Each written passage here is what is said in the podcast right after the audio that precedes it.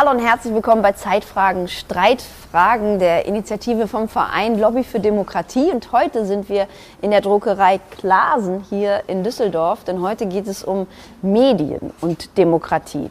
Medien gelten ja auch als die vierte Gewalt, also sie sind wichtig für den Meinungsbildungsprozess innerhalb eines Staates und sie sind natürlich auch existenziell für eine Demokratie, also vor allen Dingen unabhängige, freie und kritische Medien sind wichtig.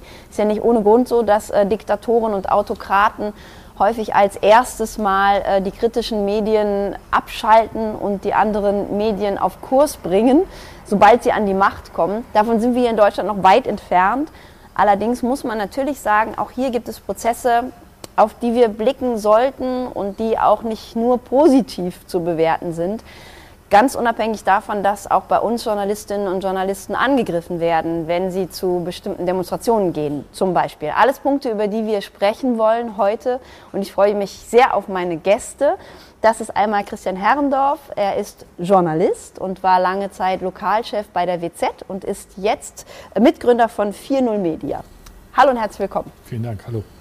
Dann ist hier auch Dr. Kai Nils Eike. Er hat ein wenig den wissenschaftlich-akademischen, analytischen Blick auf die Situation. Sie sind erstmal Dozent und vor allen Dingen sind Sie von äh, der DJM Communication in Düsseldorf. Das heißt, Sie äh, setzen sich sehr viel auch mit Kommunikation auch auf anderen Ebenen als nur im Pressebereich auseinander.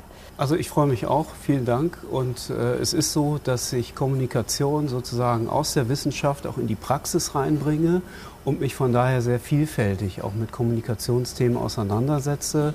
Und daher ist äh, die Frage, wie reden die Leute miteinander, wie werden Medien eingesetzt, mhm. äh, für mich eine Alltagsfrage, mit der ich mich beschäftige.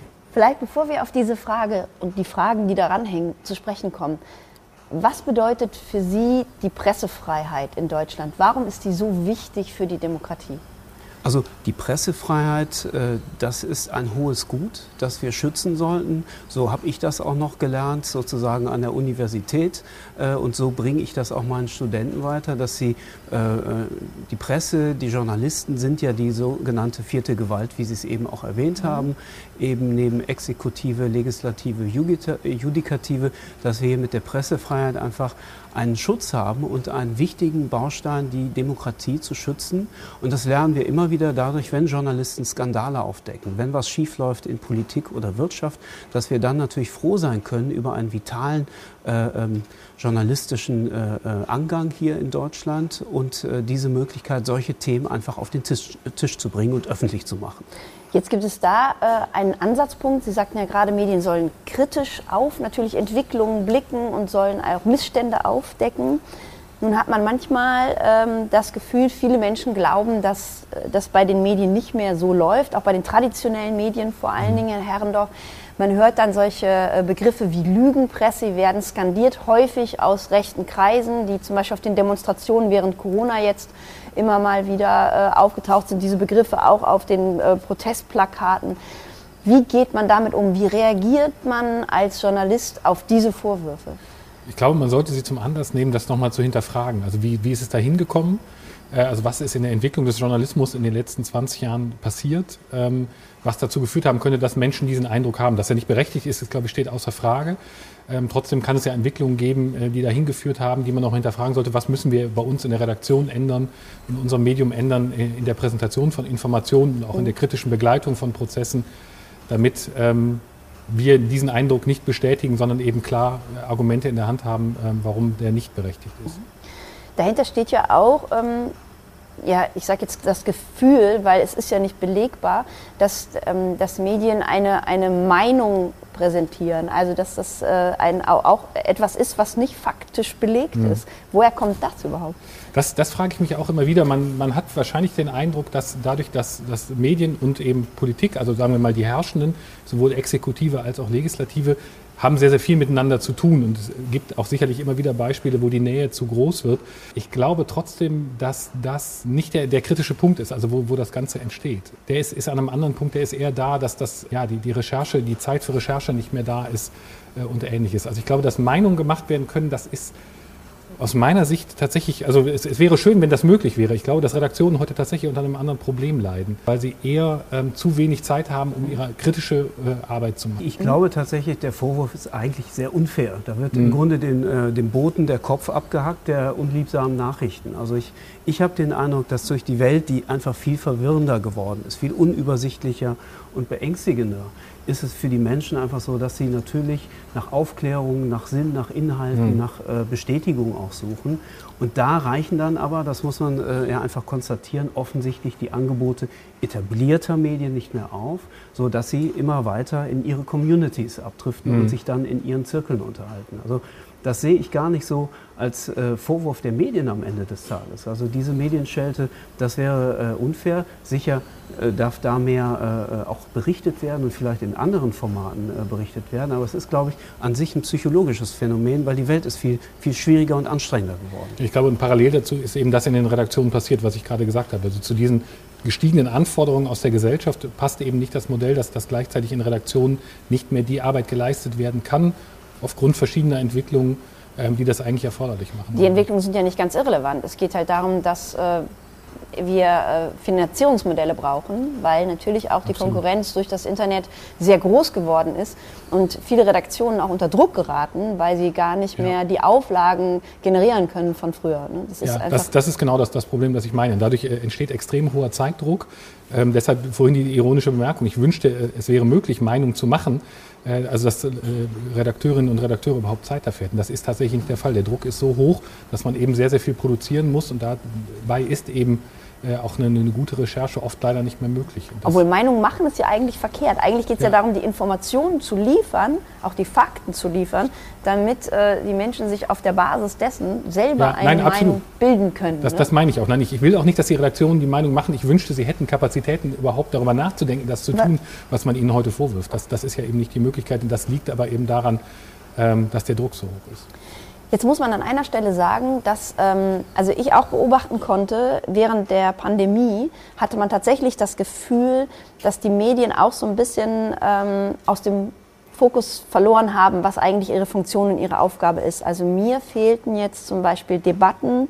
Es gab sogar äh, wirklich die traditionellen Medien, öffentlich-rechtliche, die äh, gefühlt eins zu eins das abgebildet haben, was von der Regierung gesagt wurde. Das heißt, war jetzt schon unter Corona so ein bisschen die Gefahr, dass, dass man wirklich denken konnte, dass äh, Medien Regierungsorgane sind? Der Eindruck ist ja tatsächlich, äh, deshalb sprechen Sie das ja auch an, entstanden teilweise. Das ist so auch äh, aus, aus meinem Blick heraus oder auch aus unterschiedlichen Gesprächen mit anderen Kommunikationsexperten konnte der Eindruck entstehen.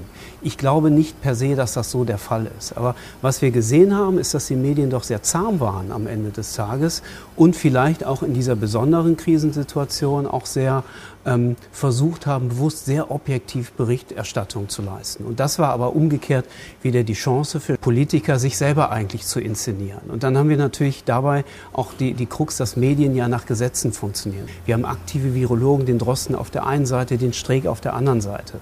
Wir haben Söder ganz frisch und Scholz auf der anderen Seite. Also es wird immer der Antagonismus gesucht mhm. zwischen den Medien und dadurch auch die Inszenierung vorangetrieben. Und das ist natürlich das, was auch der im Grunde der Bürger inzwischen äh, sehr gut erkennt und durchschaut und sich dann natürlich fragt, muss das denn sein, dass wir am Ende des Tages viel sozusagen Verordnungskommunikation erleben, die nicht mehr kritisch hinterfragt wird? Und da bin ich sehr froh, dass die Journalisten, glaube ich, da inzwischen auch äh, ein Stück weit aufgewacht sind und, äh, wie man jetzt an jüngeren Beispielen sehen kann, viel aktiver und auch ein bisschen bissiger wieder werden und die, äh, die äh, Politik auch in die Pflicht nehmen zu echten Aussagen und nicht nur zu, sag ich mal, weichgespülten Standards. Mein, mein, Eindruck ist, ist tatsächlich auch, ähm, aber auch da wieder, es hat nicht damit zu tun, dass das eins ist oder dass es gesteuert wird, sondern ich glaube, dass, dass Medien äh, zu Beginn der Pandemie auch schlicht überfordert waren, genauso wie Politik, mhm. mit, dieser, ne, mit dieser Situation, mhm. äh, die sich vorher niemand vorstellen konnte und der schwierigen Informationslage. Deshalb waren sie lange so zahm, wie Sie das gerade beschrieben haben. Sicherlich während des ersten Lockdowns im Sommer genauso arglos, glaube ich, wie das Politik auch war, mit Blick auf eine mögliche zweite Welle.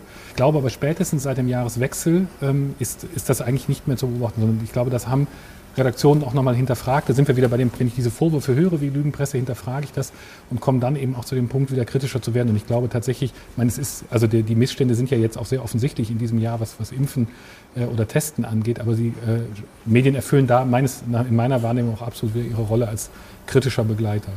Ja, es war ja einfach vor allen Dingen die Ungewissheit, die uns alle geprägt hat. Und, und, und man, alle waren unsicher, es war alles ungewiss, keiner weiß, was dieses Virus uns bringt und liefert. Und man hat sich sehr an, den, an der Wissenschaft festgehalten. Also es ging ja wirklich, der Wissenschaftsjournalismus ist geboomt gerade, damit wir eben auch Fakten liefern können. Mhm. Und ich habe auch das Gefühl, das ist auch so ein Anker, um nach draußen immer wieder klar zu machen, wir haben hier Fakten, wir haben hier Fakten. Das ist ja wissenschaftlich belegt. Was, was ich interessant finde, ist eben, ähm, man hat eine neue Nachfrage tatsächlich nochmal bemerkt. Also ich glaube, dass im letzten Jahr tatsächlich Nachrichtensendungen, ähm, Zeitungen, Online-Portale und so weiter Reichweiten und Nachfragen erfahren haben, die sie ganz, ganz lange nicht mehr kennen. Das heißt also mindestens die Hoffnung, da etwas zu finden, war da. Ich hoffe auch, dass das Vertrauen in diese Medien dadurch nochmal neu befeuert worden ist. Am Ende ist trotzdem die Frage, bleibt das nach der Pandemie oder geht es uns da ähnlich wie der Verkäuferin im Drogeriemarkt, für die mal geklatscht wurde oder zu der man äh, letztes Jahr mal freundlich war, aber jetzt mhm. dann doch wieder fragt, ob die nicht mal die zweite Kasse aufmachen kann. Ja, aber die Schwierigkeit, die ich da sehe, ist tatsächlich, dass die Medien immer wieder äh, auch denselben Gesichtern und Experten im Grunde mhm. in den Raum gegeben haben. Und das ist tatsächlich ein Vorwurf, den ich machen würde, dass man sagt, man sieht ja immer wieder, und ich konnte das also selber verfolgen, natürlich in den üblichen Talkshows, in den Nachrichtensendungen, das sind ja immer wieder die ähnlichen Protagonisten, Antagonisten, die auftauchen und zu Wort kommen. Und äh, sicher auch, weil die das können oder gut machen. Aber die Schwierigkeit ist dadurch, wird teilweise auch eine Einseitigkeit in der Berichterstattung einfach mhm. nur gewährleistet. Und das haben wir gerade beim Thema Wissenschaftlichkeit, was natürlich ein sehr erfreulicher Trend ist, aber dass ja im Grunde sehr stark die Virologen das Spiel dominieren. Sehr spät kamen dann auch nochmal andere Sozialmediziner ähm, oder auch äh, Kinderfamilienpsychologen zu Wort, was ja ein unglaubliches Drama ist, mhm. was man auch heute noch mal sehen muss, aktuell, was äh, in den Familien los ist, was mit den Kindern passiert, dass diese Themen lange Zeit viel zu kurz kamen, einfach weil die Medien als Bühne eigentlich sehr stark im Grunde den Virologen und auch äh, dann den politischen Akteuren gefolgt sind, ausschließlich. Ja, also das heißt, da kann man den Medien schon einen Vorwurf machen, dass sie bis zu einem gewissen Grad versagt haben, weil ich ähm, ich hatte das am Anfang schon mal gesagt, es ist ja schon so, dass Medien für den Meinungsbildungsprozess zuständig sind. Das heißt, Sie sind dafür zuständig, Informationen zu liefern. Ich habe auch noch mal aus dem Grundgesetz. Es steht ähm, darin, dass die Medien die erforderlichen Informationen beschaffen, auswählen und so zusammenstellen und gegebenenfalls kritisch kommentieren müssen, dass ihr Publikum sie versteht und seine eigene Meinung bilden kann. Und daher stellen sie eine Verbindung zwischen dem Volk und seinen gewählten Vertretern her. Und an dieser Stelle hatte ich schon das Gefühl, wenn wir auf die Verbindung schauen zwischen dem Volk und den gewählten Vertretern, dann ist das Verhältnis ja gestört. Also man versteht sich nicht. Also die Medien hätten doch vielleicht viel mehr die Ängste und Sorgen abbilden müssen, um die auch zu vermitteln an die Politiker. Ist das ist da ein Versagen? Mein Eindruck ist aus der Berichterstattung des, des vergangenen Jahres, wenn ich jetzt in die Phase des ersten Lockdowns gehe, dass eigentlich die Sorgen aller gesellschaftlichen Gruppen, aller Berufsgruppen irgendwann aufgegriffen worden sind. Also ich weiß, dass es nachher sogar Demos von, von Osteopathen gab, die irgendwo abgebildet worden sind. Nichts gegen Osteopathen, aber dann zeigt man, dass man also relativ viele gesellschaftliche und berufliche Gruppen durch hat. Ich glaube schon, dass das dargestellt worden ist. Es sind keine Lösungen aufgezeigt worden. Es wurden also ne, Problem auf Problem auf Problem aufgelistet. Das ist auch ein Grundsatzproblem von Medien heute, dass wir diese kritische Begleitung, Sie haben es gerade auch nochmal zitiert, zwar haben, ähm, aber dass das für uns immer heißt, wir, wir, wir, benennen ein Problem, wir sagen, es gibt Ärger um, es gibt Streit um, ähm, aber eben nicht konstruktiv nach Lösungen suchen. Also das wäre der Vorwurf, den ich machen würde, die, die Problemdarstellung ja, Lösungsorientierung nein. Welche Verantwortung kommt den Medien gerade zu, wenn man das Gefühl hat, es gibt so eine, ja, ein, ein gestört, gestörtes Verhältnis in unserer Demokratie zwischen den Vertretern und dem Volk? Eine ganz wichtige Verantwortung. Die Medien, äh, was ich eben meinte, das ist äh, die Bühne, das ist der Raum, in dem wir uns bewegen. Man muss natürlich sagen, wir reden sozusagen, ja, die Medien, was ist das alles? Das ist ja ganz viel. Das ist sozusagen, das sind die Leitmedien, das ist Fernsehen, das ist Print, das ist Radio, immer noch ein ganz starkes Medium. Das ist aber genauso inzwischen ja seit Jahr und Tag sind das äh, äh soziale Gruppen in äh, YouTube-Kanäle, das ist unglaublich viel Vielfalt und das ist erstmal die Bühne. Und die Chance, und das ist das Wichtige auch für gelebte Demokratie, ist ja am Ende der Austausch der verschiedenen Bevölkerungsschichten. Und da ist aus meiner Sicht von den Medien die Verantwortung, hier äh, was Sie ja auch äh, beobachten und was ja auch da ist, äh, sicher verschiedenen Bevölkerungsmilieus und Schichten einfach Raum zu geben, auch Meinungen zuzulassen.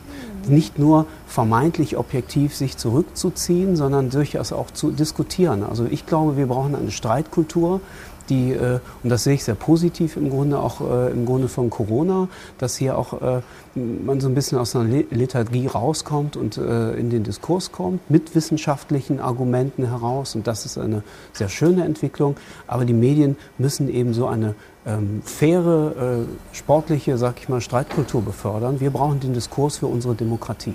Obwohl man da natürlich aufpassen muss, das hatten Sie am Anfang gesagt, dass es nicht in diese Inszenierung abdriftet. Also dass man eben auch künstlich versucht, Positionen gegenüberzustellen, die anfangen, das habe ich manchmal das Gefühl in Talkshows oder so, wo es wirklich nur darum geht, dass es dass gestritten wird oder dass Leute aufeinander stoßen, die vermeintlich gegensätzliche Positionen vertreten, aber man kommt dann auch nicht mehr weiter, weil es gibt keine Diskussion im Sinne von das bessere Argument überzeugt oder es gibt es ist nicht, nicht im Habermasschen Sinne ja. so, dass so diskutiert wird, sondern es geht nur darum, beide plädieren auf ihren Standpunkt, fertig. Ja, das ist also im Grunde ist äh, das auch der Punkt, also Streitkultur oder Diskussionskultur, muss man sagen. Mhm. Aber dass man natürlich in den Austausch geht, sich um Themen äh, äh, austauscht und diskutiert, auch äh, in, in den Streit geht. Und das ist natürlich, was Sie anführen, in, für mich eine interessante Beobachtung, gerade bei sozialen Medien, dass da ja weniger miteinander gesprochen wird, sondern dass ja sehr stark, auch sehr polemisch und, mhm. und sehr aggressiv eigentlich nur noch Meinung verbreitet wird. Und da haben wir eben nicht die Diskussionskultur. Mhm. Und ich glaube, das könnte man auch über andere Formate wieder stärker, äh, auch klassische Formate befeuern. Also das Internet ist natürlich jetzt gerade nochmal ein ganz wichtiger Punkt im Zusammenhang mit Demokratie und Medien, denn Sie sagten das ja schon, man spricht immer von dieser Filterbubble, von den Blasen, in denen sich Menschen zurückziehen, wo sie eigentlich nur noch diese Informationen bekommen, die, die sie bestätigen in ihrer Meinung. Bereitet Ihnen das Sorge?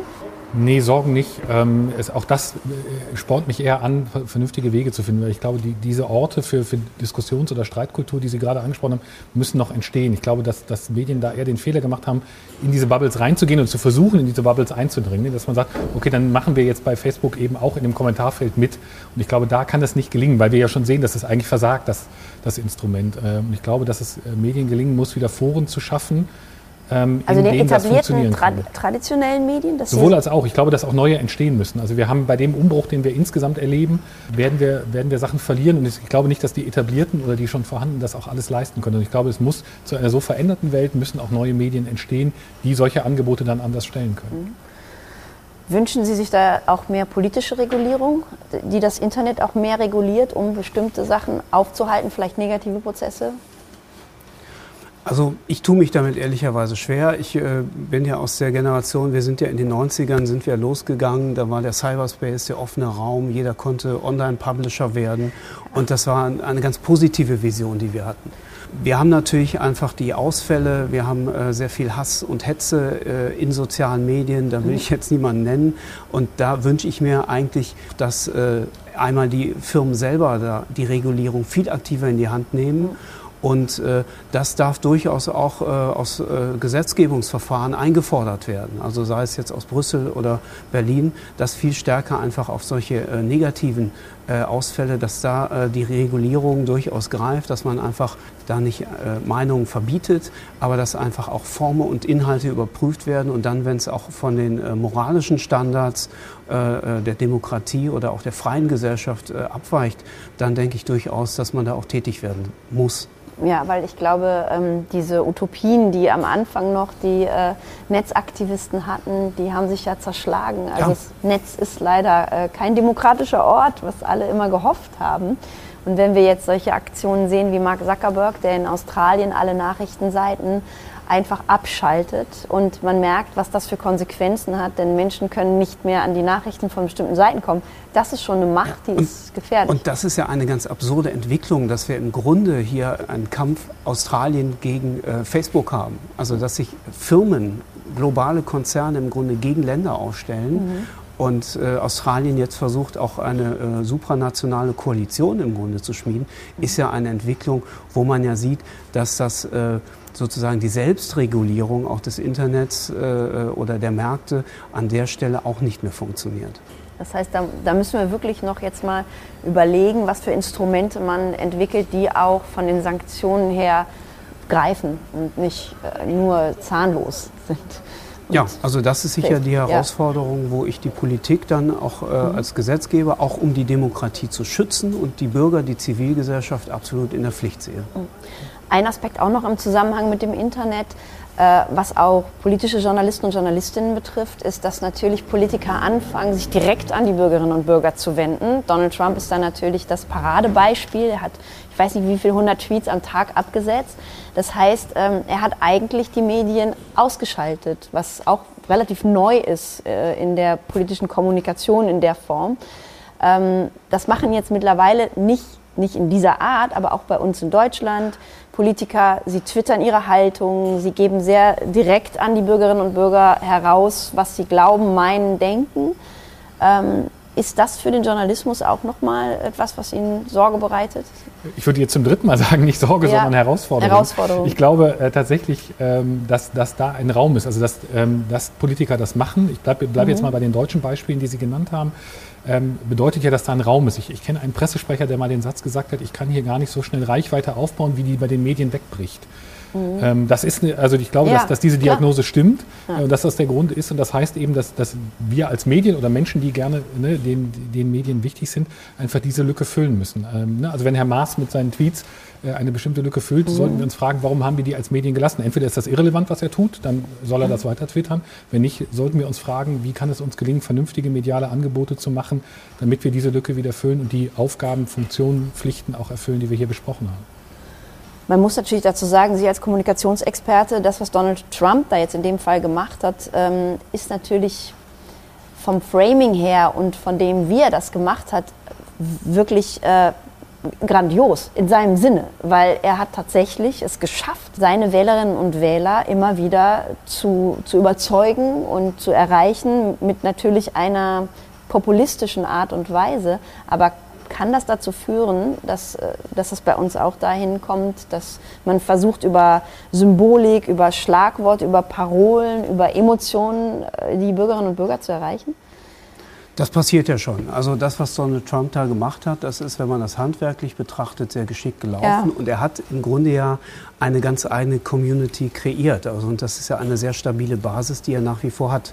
Da haben wir im Grunde äh, das Phänomen aller Luhmann, dass die äh, Medien die Wirklichkeit bestimmen und äh, das hat er hier zur Perfektion getrieben. Ich denke, das ist hier genauso möglich. Das hätten wir uns früher aller Orwell eigentlich nicht mehr vorgestellt, dass hier in Deutschland äh, oder auch in der Welt überhaupt so eine Medienkontrolle stattfindet. Aber wir sehen das Phänomen in den USA in einer demokratischen Medienlandschaft. Wir sehen das natürlich in China, in anderen Ländern.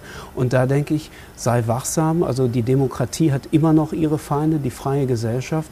Ich halte das für möglich und deshalb wünsche ich mir im Grunde umgekehrt, dass die Medien auch ihren Beitrag nach wie vor aktiv leisten, hier äh, auch Wirklichkeit abzubilden und zwar äh, sicher auch äh, nicht nur vermeintlich objektiv, sondern auch sicher mit einem liberalen, äh, gesellschaftsliberalen Impetus dabei.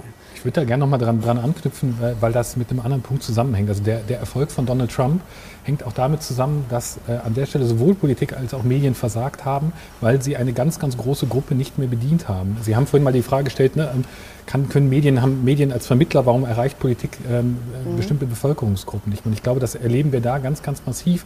Und die Ursache dafür sehe ich darin, dass sowohl in Politik als auch in Medien es eine gesellschaftliche Gruppe sehr, sehr gut repräsentiert ist. Das ne, ist, ist so eine mhm. akademisch gebildete Mittelschicht, ähm, die da sehr, sehr stark vertreten ist. Ähm, das ist in, beiden zu beobachten, die aber eben immer größer werdende Gruppen von Bevölkerung nicht mehr verstehen äh, und deshalb auch ihre Themen nicht aufgreifen und deshalb nicht erreichen. Das ist jetzt gar nicht mal so sehr, finde ich, ein Kommunikationsproblem, sondern tatsächlich einfach eins von Nichtwissen, äh, deshalb nicht aufgreifen und nicht machen. Absolut. Und das ist das, was Sie eben sagten, da müssen Formate geschaffen werden, äh, vielleicht auch äh, außerhalb der sozialen Netzwerke oder mit den sozialen Netzwerken, aber vielleicht von Journalistinnen und Journalisten, die auch ausgebildet sind, die einem gewissen Kodex folgen, äh, die aber trotzdem schaffen, genau das aufzugreifen, was, äh, wie es den Menschen geht ja. und was die Sorgen sind.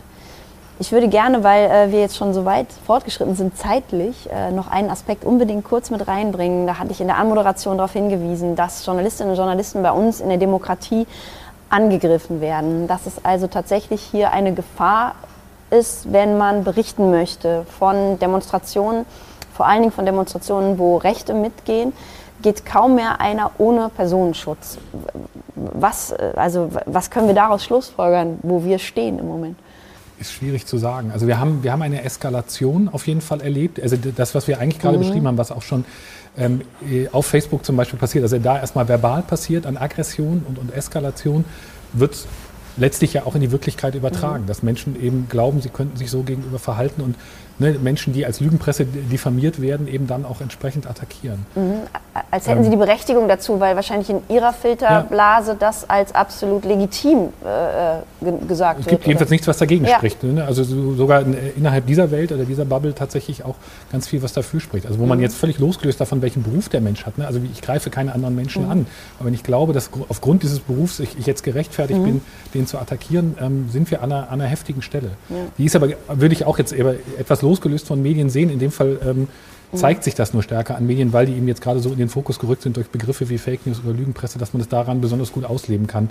Das sind äh, in anderen Fällen auch wieder andere Bevölkerungsgruppen. Dann sind es mal wieder Beamte oder es sind Politiker oder mhm. vielleicht auch mal Fußballprofis, die man gerade irgendwie als scheiß Millionäre beschimpft. Ja, obwohl halt die Medien tatsächlich natürlich, am Anfang haben wir davon gesprochen, als vierte Gewalt, als Multiplikatoren auch Angriffsziel sind, ganz mhm. explizit von bestimmten Gruppen, die ja. die Demokratie angreifen wollen. Das hat man halt gesehen, Sie haben Trump angeführt, aber das ist ja ein äh, Schema, das hat der Michael Moore sehr schön eigentlich analysiert, dass er gesagt hat, er hat da äh, systematisch natürlich die Medien diffamiert und da ist er einem Despotenprinzip gefolgt mhm. am Ende des Tages. Das ist ein, be ein bewährtes äh, Schema, das natürlich die Feinde der offenen Gesellschaft im Grunde auch die äh, Medien als äh, wichtiges äh, ähm, wichtige Säule der Demokratie auch diffamieren, um ihre eigene Meinung loszutreten. Und das zeigt, also ich sehe das äh, durchaus auch mit einem gewissen Drama im Blick. Da müssen wir äh, als Zivilgesellschaft äh, die Medien auch mitverteidigen, unsere Meinungsfreiheit mitverteidigen. Ähm, und da sind wir, glaube ich, in, äh, auch europaweit oder global gesehen, gibt es da viel zu tun. Ich denke auch, also so wie wir die Menschen schützen müssen, die Opfer ja. von, von Hass werden in sozialen Netzwerken, so müssen wir auch Journalisten schützen oder auch andere Bevölkerungsgruppen oder Berufsgruppen, ähm, die äh, ja, Ziel von, von, von solchem Hass werden. Das kann, kann, können auch mal Polizisten sein und ähnliches. Ne? Also da erleben wir ähnliches. Also es muss auch von den Redaktionen kommen, dass sie sich mit breiter Schulter vor ihre ähm, Investigativjournalistinnen und Journalisten stellen ja. und ähm, auch ganz klar machen, dass sie trotzdem weiterarbeiten müssen, sollen, dürfen, aber geschützt werden. Hm. Was glauben Sie, äh, Herr Eike, wohin kommen wir äh, im Journalismus in den nächsten Jahrzehnten? Werden wir eine Einschränkung der Pressefreiheit erleben oder glauben Sie, bei uns passiert das nicht? wenn man eine Prognose abgeben muss. Ja. Also ich kann mir das äh, tatsächlich nicht vorstellen, aber ich glaube, es ist nicht äh, kein Selbstläufer. Ich glaube tatsächlich, wir müssen, was ich gerade meinte, wir müssen da aktiv aufpassen. Auch tatsächlich, dass mhm. Investigativjournalisten sich trauen, dass das nicht äh, sozusagen aus einer Angstkultur heraus äh, verloren geht. Und da müssen wir wirklich achtsam sein, dass äh, wir dieses hohe Gut der freie, freien Presse einfach auch äh, weiter in unserer Gesellschaft aktiv dabei haben. Letztlich hängen da Politik und Presse ausnahmsweise wirklich zusammen. Also wenn Pressefreiheit eingeschränkt würde in Zukunft, würde das bedeuten, dass wir eine andere Politik haben, eine nicht mehr demokratische Politik. Äh, und um sicherzustellen, dass wir die nicht bekommen, braucht es, glaube ich, kritische Medien, die dafür weiter sorgen, ähm, dass, dass Politik gut begleitet wird, aber auch gute Politik gemacht wird. Vielen Dank. Ich danke für dieses Gespräch und äh, ich hoffe, wir sprechen nochmal, vielleicht in ein paar Jahren und gucken dann nochmal, was von alles, äh, von den Entwicklungen in Erfüllung gegangen ist oder auch nicht in Erfüllung gegangen ist. Ich habe gerade gelesen, wir stehen immerhin noch auf der Rangliste der Pressefreiheit von Reporter ohne Grenzen auf Platz 11 von 180. Also wir stehen im Moment sehr gut da und hoffen, dass das auch weiterhin so bleibt. Ja. Dankeschön für das Gespräch. Ja, das war es mit Zeitfragen, Streitfragen über Medien, Demokratie und Medien. Und äh, ich bedanke mich auch nochmal bei der Druckerei Klasen. Es hat auch hier schon geklackert und gedruckt im Hintergrund ein bisschen, ähm, aber dass wir heute trotzdem hier drehen durften. Und wie immer bleiben Sie dabei, debattieren Sie weiter und setzen Sie sich ein für unsere Demokratie. Dankeschön.